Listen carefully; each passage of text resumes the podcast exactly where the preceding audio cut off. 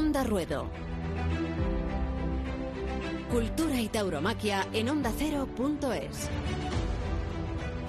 Con Rubén Amón, Elena Salamanca y Juan de Colmenero. Buenos días y, buenas tardes y buenas noches o buena madrugada, dependiendo del momento en que nos estén escuchando. Seguimos aquí en Onda Ruedo para hacerles compañía y porque creemos que en estas horas de confinamiento, en estos días que nos esperan, nunca como ahora podremos serles tan útiles, por mucho que la temporada esté paralizada. Y paralizada está porque me consta, al habla estado con algunos apoderados, que no se está haciendo ningún contrato, ni siquiera del mes de julio. Mes de julio, que es cuando se supone que esto podría repuntar, cuando están los Sanfermines y cuando el verano emprende su recta definitiva. Pero no hay contrataciones, ni siquiera hay gestiones. Tengamos presente que los Juegos Olímpicos, también previstos en julio, se han suspendido y que ponerse a hablar ahora de acontecimientos que conllevan aglomeraciones es simplemente impropio.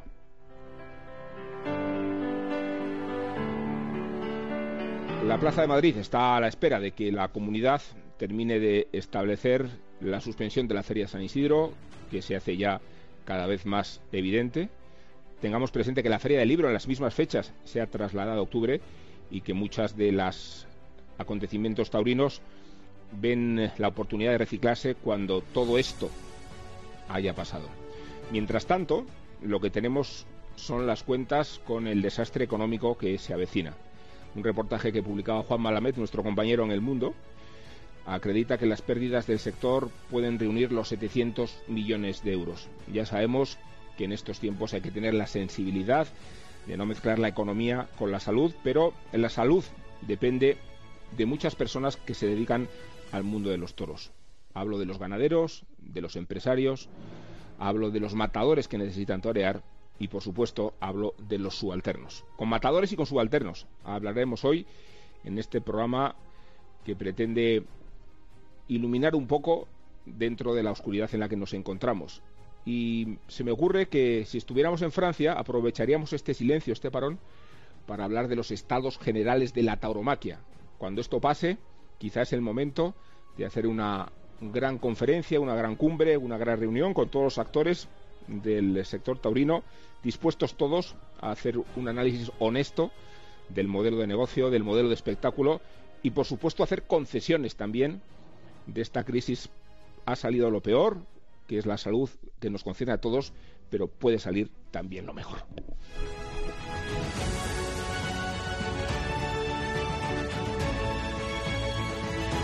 Onda Ruedo.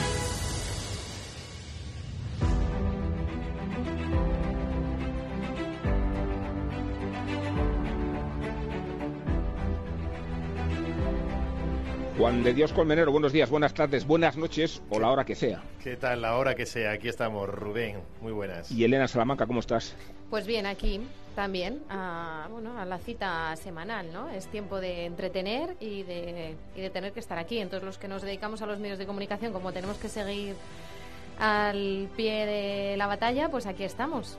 No vamos a faltar ninguno de estos lunes que quedan por delante y ninguno de los días, porque este programa se puede escuchar cuando uno quiera y en el momento que le apetezca, pero os trasladaba esta información que, me la proporcionaba a su vez ayer un apoderado de figuras, diciéndome que no se está moviendo nada, que ninguna de las ferias, no digo inmediatas, no digo San Isidro, ninguna de las ferias de julio y agosto se han movido un milímetro en espera de que se aclare más o menos hasta cuándo puede durar esta epidemia. ¿Cómo lo veis? Pues mmm, yo lo veo lógico y dentro de la prudencia que es necesaria en estos momentos, porque claro, eh, nadie sabe lo que va a suceder. Lo último que hemos sabido es que se va a prorrogar ese estado de alarma otros 15 días. Entonces, es que es verdad que es una situación inaudita, que no sabemos en qué momento estamos ni lo que viene a suceder. Sí que he leído alguna noticia, por ejemplo, eh, de la alcaldesa de Jerez, ¿no? que proponía que esa feria de Jerez que iba a ser en mayo, pues oye, ya quitarte de en medio esas dudas de mayo y trasladarla al 10, entre el 10 y el 17 de octubre. Pero claro, es algo que tampoco pueden cerrar, ni como tú dices, Rubén, ya empezar a hablar con, los toreros para trasladar esa fecha, porque no sabemos qué va a suceder, bueno, de aquí a un mes, eh, cuanto menos cómo vamos a estar en octubre. Ojalá. Sí, y sobre todo porque la, acumulación luego puede resultar inviable. Eh, si la semana pasada, Rubén, éramos algo más optimistas, mm, diciendo que, que, en un momento determinado, cuando terminara el confinamiento, el estado de alarma, mm, ahora no solamente con la prórroga, sino con la post-prórroga, ¿no? que, será, que será incluso más, más dura, no solo desde el punto de vista económico, también eh, habrá habrá, habrá mm, tiempo también para, para poder sosegar de, de, forma sanitaria todo el asunto, con lo cual yo creo que ahora sí que podemos ser algo más, más pesimistas. ¿no? El asunto es asumirlo, el asunto es asumirlo igual que se ha asumido mucho, igual que se ha hecho mucho esfuerzo, pues hacerlo también en este, eh, en este asunto. ¿no? Eh, lo, que, lo, que, lo que sí es verdad es que algo se podrá salvar, es decir, en otoño, ¿eh? pasado ya el verano, en otoño pasado del verano, eh, algo, algo se podrá, mm, se planteaba, y lo decíamos la semana pasada aquí con el director general de, de la Plaza de Toros de las Ventas, que la posibilidad de la feria de otoño convertirla en una feria de San Isidro bis, ¿no?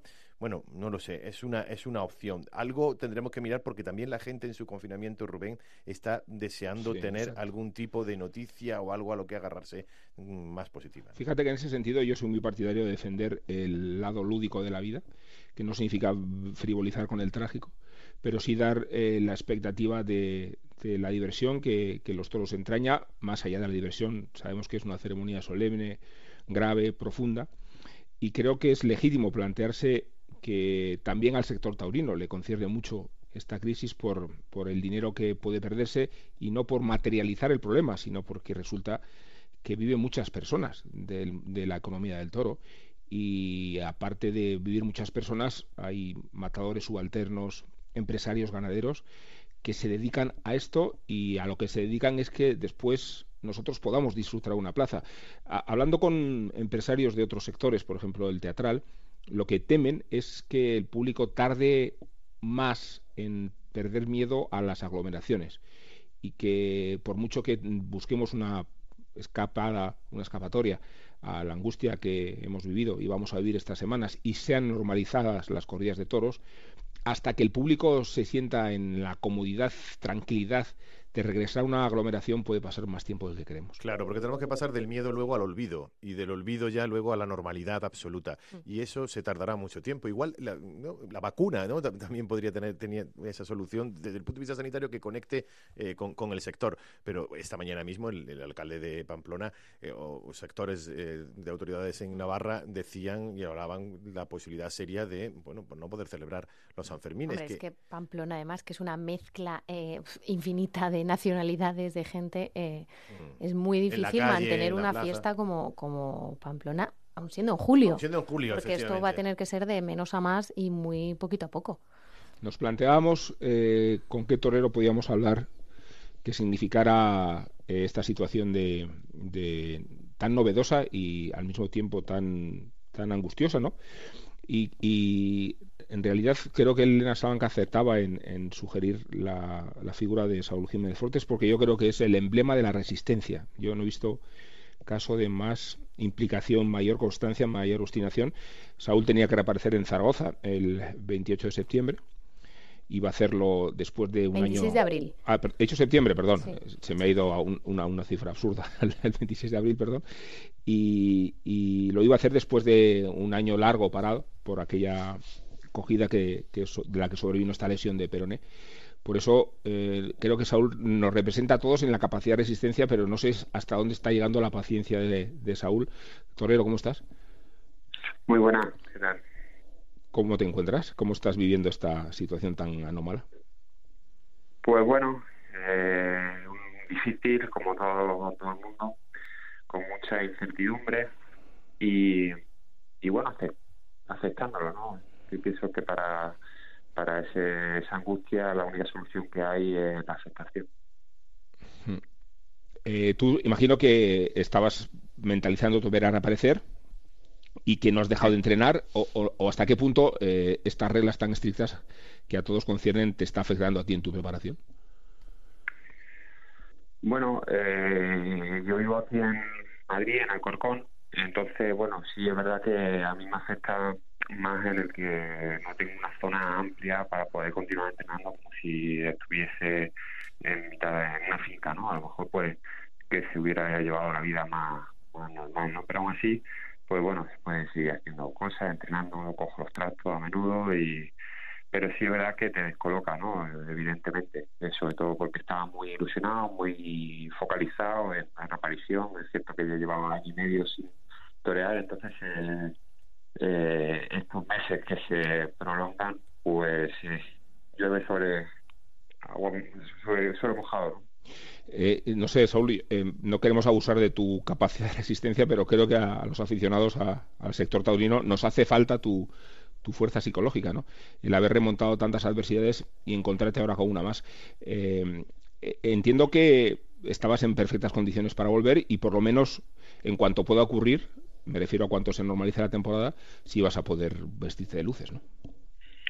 Sí, Sí, sí, sin duda, en cuanto se empiece a normalizar todo, ¿no? Es cierto que, que, veo una difícil solución, ¿no? En cuanto a eh, lo que estabais comentando antes de, mi entrada, ¿no? De que la incorporación del mundo del espectáculo a la sociedad eh, a este tiempo pues, excepcional pues va a ser lenta, yo creo.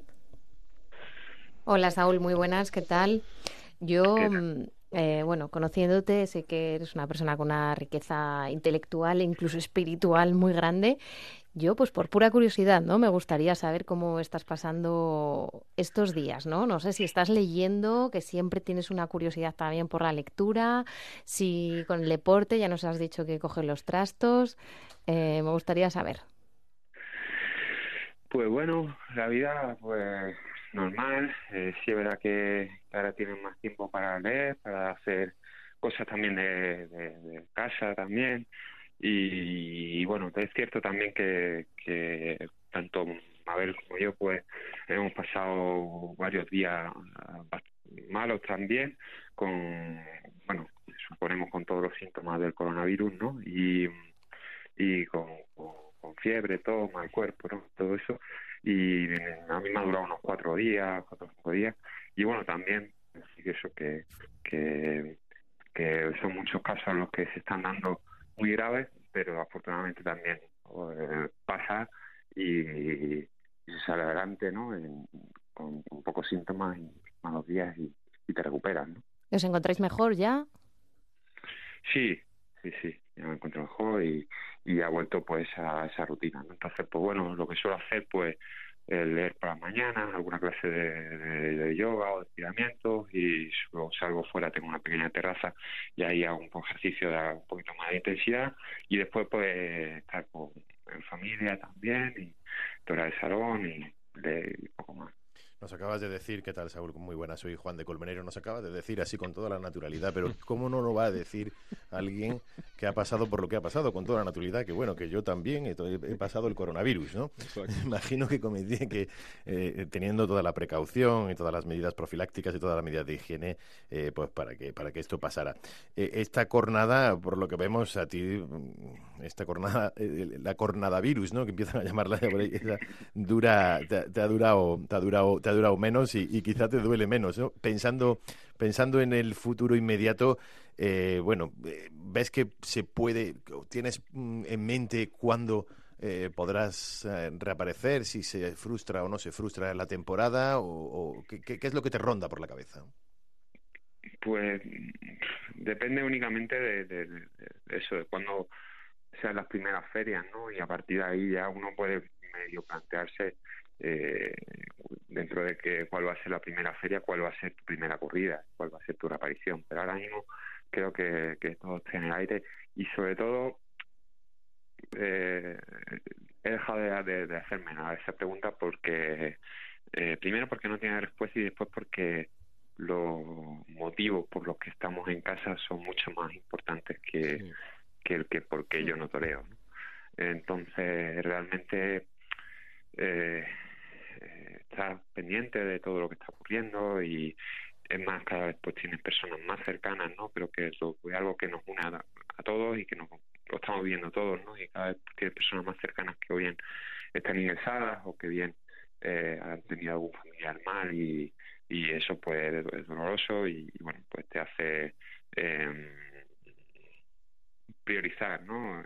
cambiar tu escala de, de prioridades y, y bueno, y simplemente pues mantenerte, entrenar, ilusionarte, veo muchos vídeos de toro para estar preparado pues cuando, cuando llegue la ocasión, pero ahora mismo pues las prioridades son otras.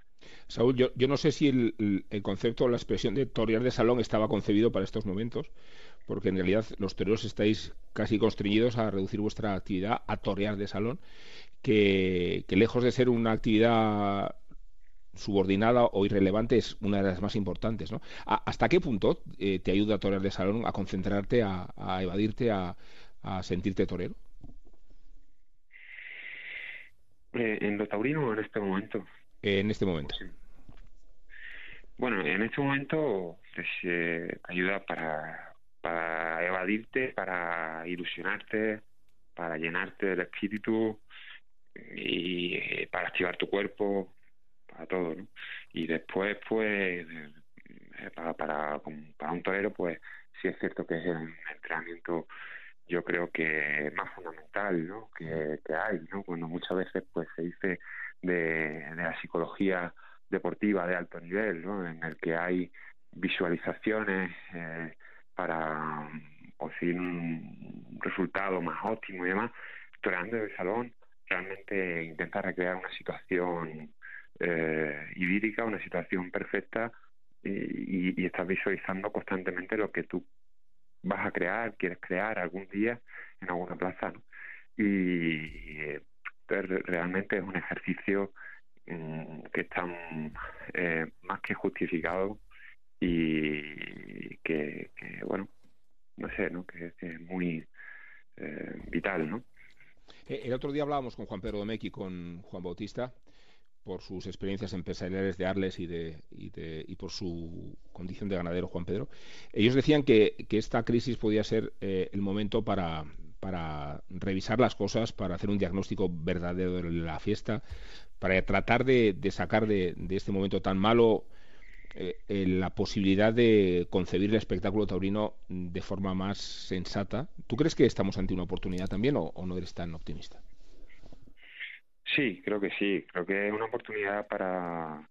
Eh, siempre, siempre, pienso que siempre hay una oportunidad siempre que se quiera ver, ¿no? Es decir, la vida está llena de oportunidades, ¿no? Y, y en cada crisis pues surgen oportunidades y los que dominan cada sector y los que triunfan normalmente en, en cualquier actividad es porque ven más oportunidades que los demás. ¿no?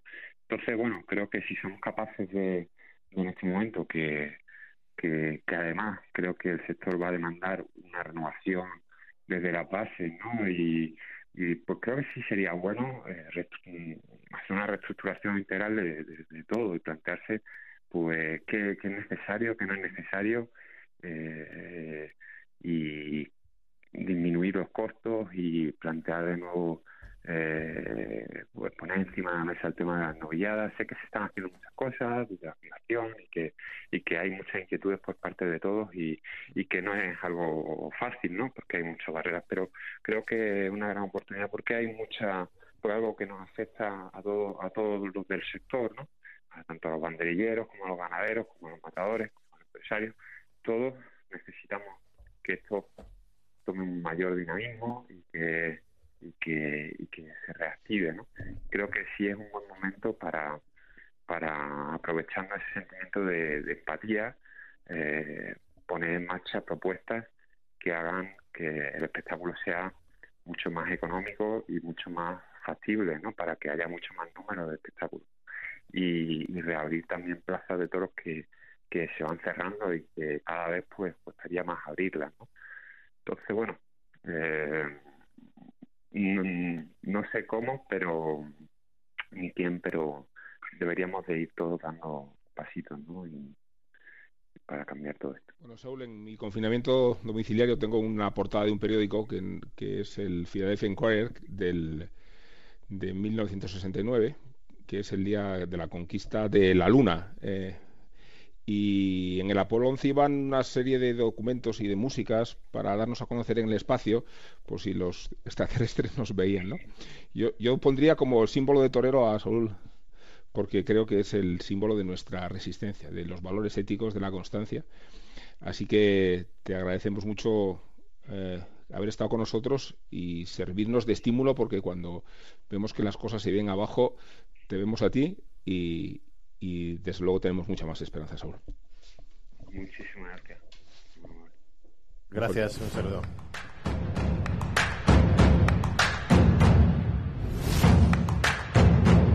Onda Ruedo.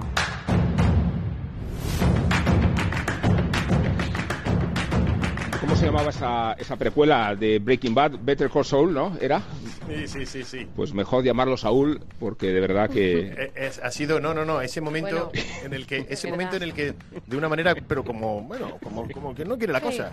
Sí, no, yo, mi mujer y tal hemos pasado, pero nada, aquí lo importante, lo importante es, es, el resto, ¿no? Ahí también te da te da la imagen de la calidad de no solamente como, como torero, sino como persona, ¿no? Que es, que es bueno, he, abierto antes la puerta a la historia, la, el hombre aterrizando la luna. Voy a abrir la puerta hacia el pasado porque lo que no vamos a perder nunca es la noción de la historia y de la taurohistoria.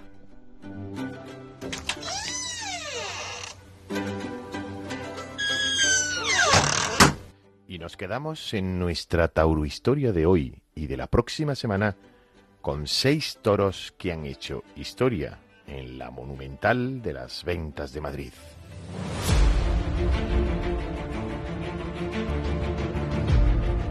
Atrevido, marcado con el número 57 de don José Luis Osborne, ha traído en el batán la atención de los aficionados no por aparatoso, sino por guapo. Por su capa, atrevido, es todas estas cosas. Berrendo en negro, alunarado, salpicado, entrepelado, caricárdeno, botinero y coletero. Año 1966. Atrevido. El toro blanco de Antonio Chenel. Un toro para la historia.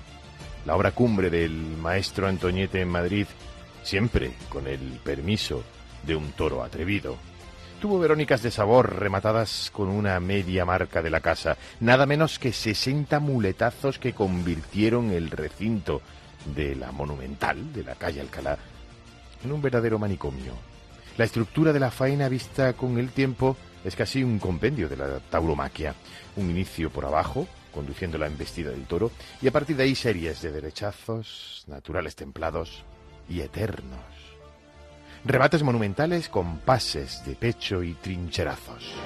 El de pecho con la derecha, el cambio de mano y el desplante forman la apasionada recapitulación.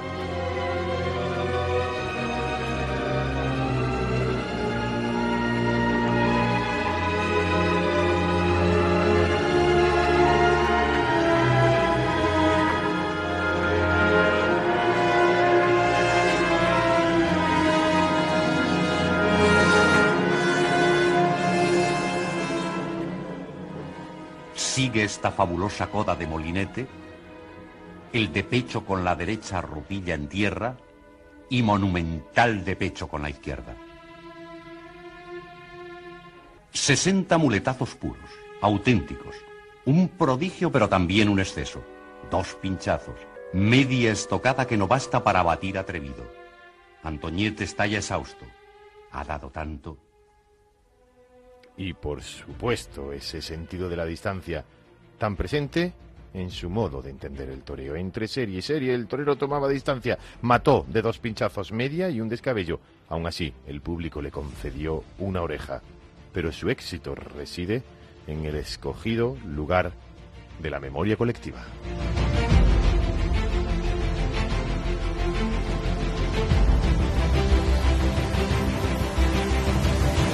La segunda parada de este viaje en el tiempo nos lleva al 22 de mayo de 1972. Aquel día Sebastián Palomo Linares pasa la historia por cortar el último rabo de la historia de la Plaza de las Ventas y el único durante la Feria de San Isidro.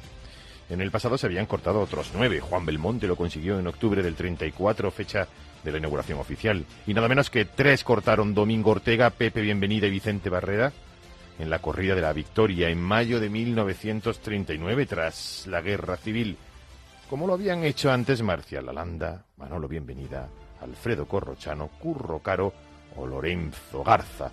Desde esos años 30 el templo no había sido profanado Y el acontecimiento que protagonizó Palomo Linares fue con el toro Cigarrón de Atanasio Fernández.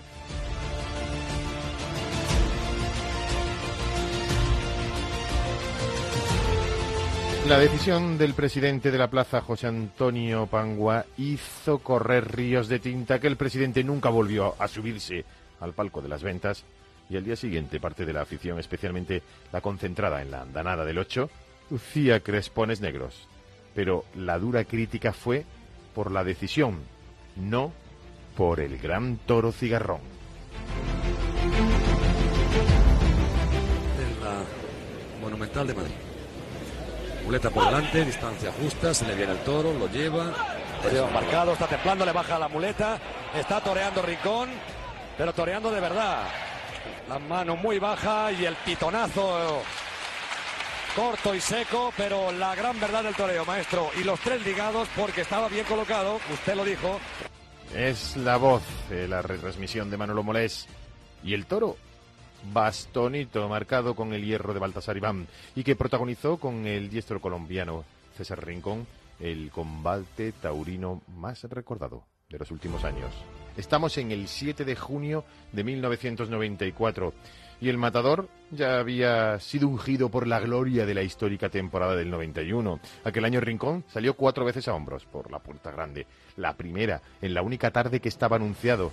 En aquel San Isidro con toros también de Baltasar Iván. Al día siguiente repitió la gesta ante los toros de Murteira Grave en una sustitución. Más tarde la beneficencia con los Samueles y en la feria de otoño ante un toro de Moura. Hasta en cuatro ocasiones el mismo año, lo que nadie antes, hasta la fecha, había conseguido. Pero el capricho de la memoria recuerda sobre todo la oreja que logró arrancar a Bastonito, un toro de poco más de 500 kilos de enorme fiereza. Firme también rincón en la muleta. Cada pase era distinto. A veces iba largo, en ocasiones le dibujaba la cornada quedándose bajo el vuelo de la muleta especialmente en los remates de cada serie. Una vez le derribó y pasó sobre el matador. Y de nuevo en la estocada. Bastonito, herido de muerte, prendió y cogió a César Rincón. El torero a la enfermería, el toro al desolladero, pero eso sí, después de dar Bastonito una vuelta al ruedo. Piden la vuelta al ruedo para el toro. Todo ha sido muy importante, pero había que ser muy importante para estar delante de él. Pañuelo de vuelta al ruedo para el toro. Pañuelo de vuelta al ruedo para el toro.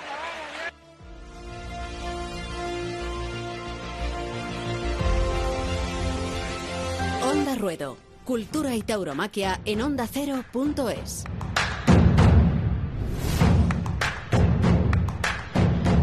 La verdad es que en estos tiempos de recogimiento y de confinamiento, qué bueno es asomarse al canal 67 del canal Toros de Movistar para volver a vivir estas faenas, estos acontecimientos. Yo cada vez que oigo bastonito me pongo a temblar. Y es curioso porque recordaréis que, bueno, César Rincón no sé cuántas veces ha abierto la puerta grande en toda su carrera en Madrid, aquel año cuatro seguidas, ¿no? Pero eh, el único toro de que nos acordamos de nombre es el único a que no desorejó, le cortó una oreja que vale como 15, ¿no? Sí, sí, sí, sobre todo porque efectivamente ya lo había hecho antes, ¿no? y lo había hecho antes de una manera incluso muy clamorosa, ¿no? Pero sí nos acordamos. Y qué importante eso que has dicho, Rubén, eh, que en estos tiempos de confinamiento, para que la gente además deje de, deje de, para eso sirve también este tipo de, este tipo de programas, ¿no? Para que la gente también por un instante, aunque sea, deje de estar todo el rato saturándose con toda la información tan importantísima, tan terrible, tan trágica como es la que tenemos encima, pero poder desahogarse de vez en cuando con algo que es lo que nos apasiona a todos, ¿no? Y torear de salón, ¿eh? Al, aficionado práctico, torear de salón también le reconforta. Yo lo intento, pero es que me choco con los muebles. me, choco, me choco mucho con los muebles. Y, ayer, y ayer lié una. Porque utilizas el gancheto brazo seguramente, te lo sacas por fuera. Eso es, no te pongas al hilo. Tú, mira, el toreo es en una baldosita, todo bien recogidito, y tú dándole a los muebles. Vale, vale, acepto la crítica. Pero, pero solamente el volumen de la, de la muleta, tuve que desplazar la mesa del salón. Eh, pues torea con la izquierda. Con la de verdad. Si fuera pico ya, hombre. Recoge, coño, si Pepe Luis utilizaba el cartucho, por favor, ¿eh? Tú, del pescado, tú, no me digas que no puedes eh, ceñirte un poco aunque sea de salud. Lo echo de menos, porque además tenía ya, a mí me han fastidiado también dos salidas que tenía ya, dos, dos, dos, eh, salidas al campo que teníamos ya el, el, grupo de aficionados prácticos en el que estamos y nada, pues a nosotros también se nos ha cortado la temporada. ¿no? Nos reímos y nos divertimos no porque estemos frivolizando con la situación que tenemos delante, sino porque tenemos que recurrir a todo lo que haga falta para salir mejor de, esta crisis que afecta en el mundo de los toros, lo hemos dicho, a los ganaderos, a los empresarios, a los matadores, pero que es particularmente delicada para los subalternos. Por eso queríamos hablar con Javier Gómez Pascual, porque es un tipo bien inteligente y bien interesante, pero también porque es directivo de la Unión Nacional de Picadores y Banderilleros. Javier, ¿cómo estás? ¿Cómo estáis? Encantado de saludaros. A Elena y a Juan de Dios también. bueno, aquí estamos los tres eh, en la terna de, Onda Ruedo. Y Javier, te preguntábamos por, por cómo lo estáis viviendo. Eh, ahora te preguntaremos en tu caso particular, pero desde el punto de vista corporativo, desde la propia eh, Unión, ¿cómo, cómo os encontráis? Pues con mucha intranquilidad, Rubén, con mucha intranquilidad. Eh, intranquilidad, nerviosismo y, y bueno, pues muy pendientes eh, un poco de la situación porque nos puede influir, claro. Eh, creo que el mundo del toro dentro de su estructura tiene varias dificultades para acogerse a las eh, posibles ayudas y futuras ayudas del, del, gobierno, ¿no? Y una de esas es que em, las empresas taurinas, creo, esto es opinión mía, bueno, creo que es verdad, no tienen empleados. Y, y, y, al no haber empleados, claro, mm, vamos a ver cómo se soluciona yo creo que las empresas que han contratado a toreros en las fechas ya anunciadas, en las ferias ya anunciadas, pues sí que habría posibilidad, ¿no? Y en el sentido de, de eh, extrapolar la situación y hacer, pues como esas empresas taurinas pues han despedido a todos los toreros anunciados en Castellón, anunciados en Valencia y anunciados en Sevilla. Y a partir de ahí podernos acoger alguna especie de ERTE Ahí estamos nosotros desde la Unión Nacional de Picadores y Banderilleros, pues muy codo con codo con, con los dos grandes sindicatos de este país, claro, con Misiones Obreras y UGT, que nos están echando una mano y ahí sí que podríamos eh, acoplar la situación, vamos a ver y a esperar, pero como te decía, mucha intranquilidad entre nosotros, entre los compañeros, nos llamamos mucho, hablamos mucho, pero la verdad que, que luego el mundo del toro y, nosotros en particular vivimos muy al día también, Rubén, y esto pues pues acusa, claro. Bueno, es que ha venido a producirse el, invierno más largo que habéis conocido, ¿no? Porque desde el fin de la temporada, vamos a decir, como, como tarde, en, octubre, ¿no? Y, de octubre hasta, hasta no se sabe cuándo, ¿no? Sí, claro, quitando a los compañeros lo poco que se ha toreado en América, ¿no? Y, no se sabe cuándo. Y luego, mm, eh, una cosa que veo yo también que la veo complicada para el futuro. Quiero decir, los toros perdemos un poquito el tacto de, de, del toro, ¿no? Lo habíamos recuperado de Navidad para acá, ¿no? Con tentaderos, con algunos festivales que habíamos esperado, varios toros a puerta cerrada, y es donde, digamos, coges ese tacto, ese pulso al toro, hmm. y ahora mismo lo vamos a perder, en dos meses, dos meses y pico se va a perder, y una de las cosas que temo yo es que cuando esto se abra, cuando haya posibilidad de torear, eh, pues esa pretemporada, digamos, entre comillas, que tendríamos que hacer, pues nos va a tocar hacerla directamente en la plaza. Fíjate que uno de los motivos fundamentales por los que se ha suspendido los Juegos Olímpicos no es ya la aglomeración de gente en una fecha tan distante, ahora nos lo parece como julio, sino que los atletas no se pueden preparar para llegar en condiciones. Es exactamente lo que pasa a vosotros, ¿no? Claro, claro, claro. Eso es. Y más el toro de hoy en día que exige mucho. El toro de hoy en día... Mm, hay una parte atlética de los banderilleros que a mí no me gusta, ni mucho menos, pero que que es necesaria, ¿no? Hablo de nosotros, de los banderillos, para, para el toro que sale hoy en día, ¿no? Un toro con tantas facultades, un toro tan movido, un toro tan corrido y un toro tan, tan eh, acostumbrado a ver gente en el campo, ¿no? Entre las varias circunstancias de saneamiento, de, de excursiones y demás y tal, y el toro en la plaza eso lo acusa, ¿no? Y los toros hoy en día observamos entre los compañeros que están apretando mucho, que exigen mucho físicamente y ese punto yo digo hay que tenerlo, ¿no? Aparte de los conocimientos ya particulares de cada uno y de la experiencia que te da, que te da la profesión, que la experiencia mm, compensa un poco la pérdida de facultades en a los profesionales que vamos cumpliendo años. Hola Javier, muy buenas. Em, quería, quería conocer, ¿no? Como se hemos preguntado, fíjate, se hemos preguntado a Saúl Jiménez Fortes y nos ha revelado que ha pasado todos los síntomas del coronavirus. Espero que, vamos, nos ha contado, ya estamos más tranquilos, por eso lo contamos así, porque ya estaba más recuperado. Espero que no nos cuentes eso. Yo quería saber, Javier, cómo pasáis estos días de confinamiento. Sois gente muy activa, pasáis muy poco tiempo en casa. No sé cómo estáis llevando estos días o cómo rellenas tantas horas de, de no poder de no poder estar en la carretera, en los carteles, en las ferias, con gente. Claro, yo, bueno, hay una particularidad que yo mm, no recuerdo haber tenido gripe en mi vida. Entonces, mm, respecto a los síntomas, lo, ni fiebre. Yo, en el último percance del año pasado, que fue un poquito más fuerte, no tuve mm, de eso que dicen de los niños, la febrícula esa, nada más. No recuerdo haber tenido fiebre ni, ni gripe nunca respecto a los síntomas, ¿no? Pero, pero bueno, en principio todo bien. Yo creo que cada uno debemos organizarnos, eh, que vivimos en pisos, en pisos y pequeños además, pues es organizarse bien y organizar la rutina, porque me acuerdo otros compañeros y automatores de toros que viven en su chaleo, su finca, cada uno está, pues bueno, el confinamiento es distinto, ¿no? Pero yo creo que organizarse.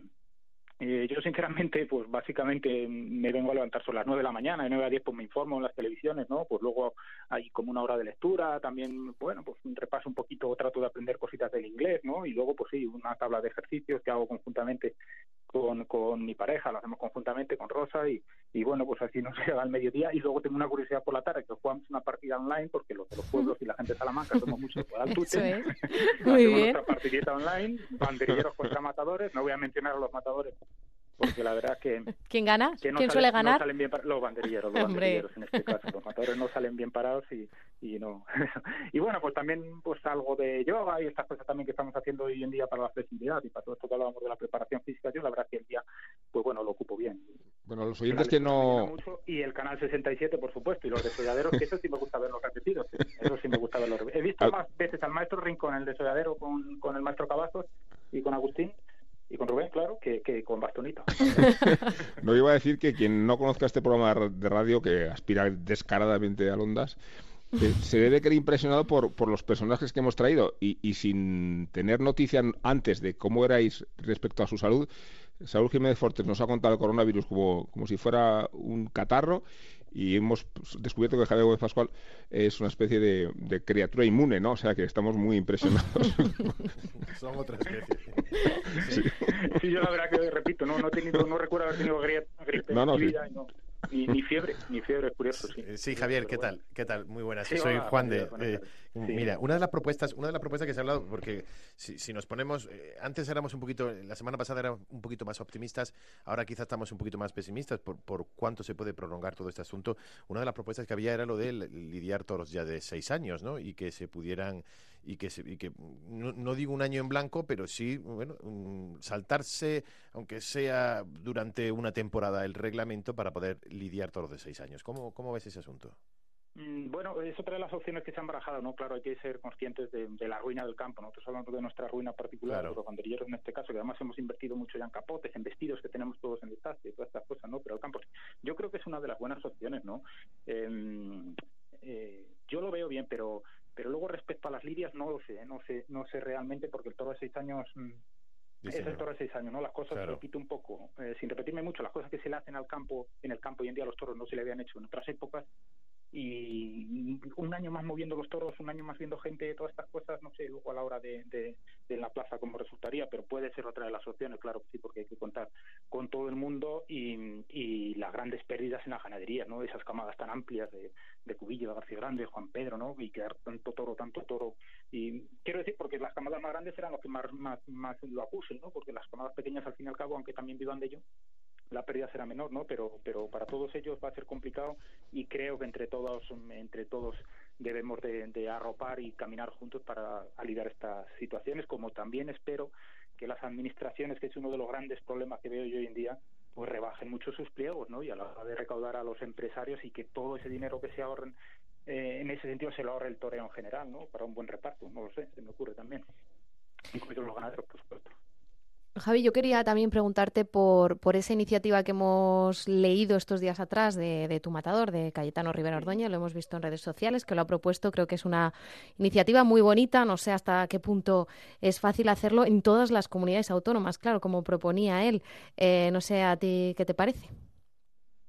Bueno, pues, pues todo tipo de propuestas y todo tipo de, de actividades en que lleven a una recaudación para, para, para el futuro y para y para paliar pues pues todo lo que está generando el, el famoso COVID-19 pues pues me parece me parece bien. Cayetano es un hombre muy abierto es un hombre muy abierto no lo voy a descubrir ahora. Creo que Rubén también lo conoce muy muy a fondo. Con nosotros se porta espectacular y con la y con la gente en general también no tengo que decirlo, ¿no? Porque si no lo digo reviento. Cayetano nos hizo a nosotros un, una, eh, un adelanto económico, porque que es de, gran categoría y de, humanidad pasada la Navidad, ¿no? Y ahora en estos días pues nos ha llamado, nos llama constantemente que si alguien necesita algo, que, que oye que se avecina una gran crisis para todo el mundo y que ahí estará él, ahí estará él siempre con, con su gente, con su cuadrilla, por si, por si algo se necesita. Entonces esa, esa bonomía que tiene Cayetano, pues la transmite al exterior también. Y a mí la iniciativa pues me parece magnífica y, y hombre, creo que sí que se podrían organizar todo ese tipo de festivales con la fundación de la que formáis parte eh, muchos patronos y todos estando de acuerdo y todos aunando, pues pues creo que, que sí que se podían llevar a cabo esos festivales y sería una, una cosa bonita y sobre todo no temer los ataques, no temer los ataques ante estas cosas, ¿no? Porque esos comentarios siempre desagradan cuando se lanzan noticias así, no temer esos ataques para para aunar fuerzas y, poderlos llevar a cabo, claro que sí. Una pregunta para, para después de Javier. Eh, tiene que ver con que cuando se menciona el nuevo modelo de espectáculo, la la fórmula que puede salir de una crisis, hasta qué punto hay que hacer un ejercicio de realidad con las cuentas, con los números.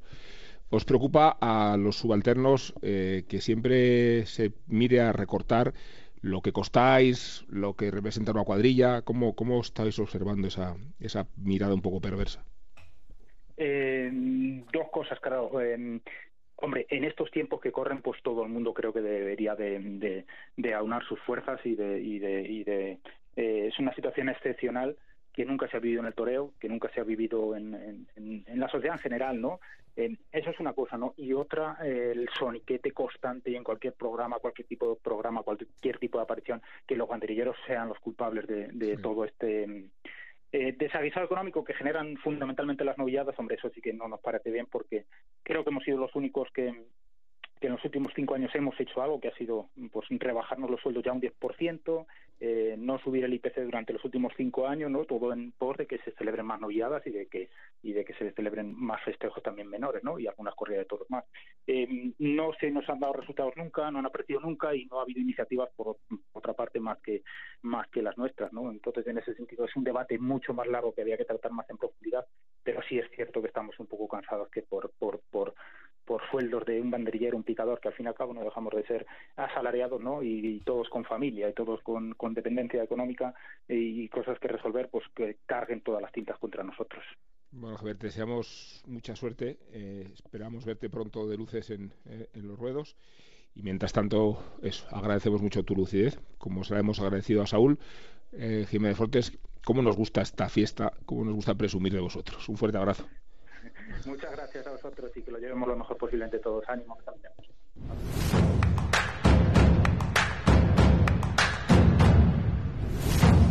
Onda Ruedo.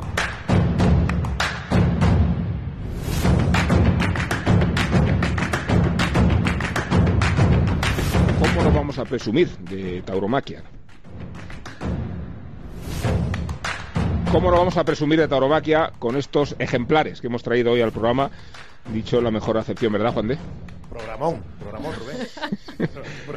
ya no lo decimos nosotros. Da igual, No, es verdad que, han proporcionado, yo creo, una, una mirada, primero, tan, tan sensible hmm. y, tan responsable, ¿no? Más allá de las proezas de cada personaje, que, que entre, entre la, el heroísmo de Saúl con el coronavirus y la... Yo con lo de Saúl me he quedado... Y con naturalidad además, y además hablando con serenidad y hablando de... Eh, anteponiendo lo que es realmente el problema, pero sin, sin, sin, desmerecer todo, todo lo demás y todo lo que queda por delante, planteando incluso soluciones. Bueno, pues están hechos de otra especie.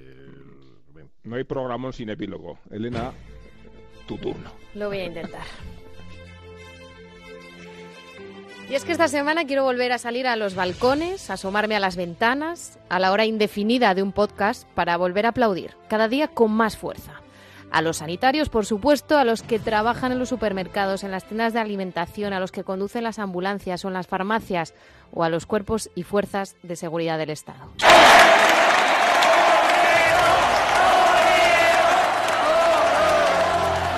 Pero aplausos también para nuestro pequeño mundo, que en estos tiempos, a pesar de tantos afectados, se sigue manteniendo en pie la necesidad de estar unidos, de pensar que pronto nos volveremos a ver en las plazas y de que todo volverá a ser como antes, o mejor. Pero mientras tanto tenemos a muchos talentosos ofreciendo contenido y entretenimiento. No nos voy a nombrar a nosotros, pero sí voy a nombrar a Carmelo López, Alfredo Casas, a Víctor Soria, por ejemplo, vale la pena repasarlo todo, disfrutarlo, escuchar a quien habla y entenderlos a todos. Carmelo con sus genialidades, ese maldito microbio que emite casi a diario con invitados muy amenos. Alfredo Casas con sus tertulias virtuales negándose a quedar separado a pesar del parón de las ferias. Víctor Soria, que con su territorio toro desde Salamanca, una de las provincias más afectadas, conecta a través de Instagram para que el ritmo no pare. Así que gracias a todos.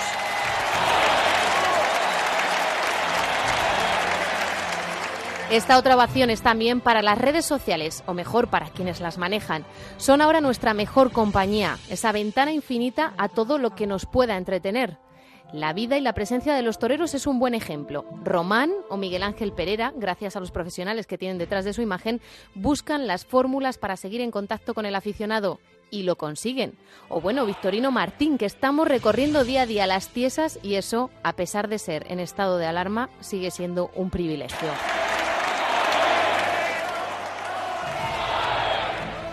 Por favor, y esta pedazo de ovación a las cadenas de televisión que programan películas como por ejemplo La Becerrada del año 1963. Unas monjitas del asilo del hogar del vencido pretenden organizar una becerrada benéfica para recaudar fondos para una residencia con una veintena de ancianos. Y entre los actores, dos Antonios, pero no banderas, Ordóñez y Bienvenida. Por favor, qué maravilla. Qué tarde de domingo de confinamiento más agradable. Animo a que se programen más juncales, más curritos de la cruz o más nuevos en esta plaza. Y las de Marisol, esas también.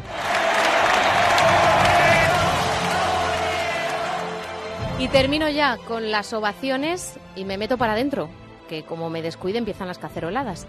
Gran ovación para la propuesta de Cayetano Rivero Ordóñez, que como patrono de la Fundación del Toro de Lidia ha sugerido ponerse todos a trabajar en festivales, uno por cada comunidad autónoma para recaudar fondos y que se destinen a quienes más lo necesiten en esta situación. Cayetano se ha ofrecido para ocupar un puesto en cada uno de ellos. Ojalá se haga realidad. Y por cierto, a mí me gustaría ir al que se organice en Cataluña. Hasta aquí hemos llegado, pero volvemos la semana que viene. Muchas gracias a Nacho García por habernos llevado tan lejos. Muchas gracias Juan de Colmenero. Gracias. Y muchas gracias Elena hasta dentro de unos días. Qué bien lo hemos pasado y, y qué bien queremos seguir haciendo solo pasar ustedes.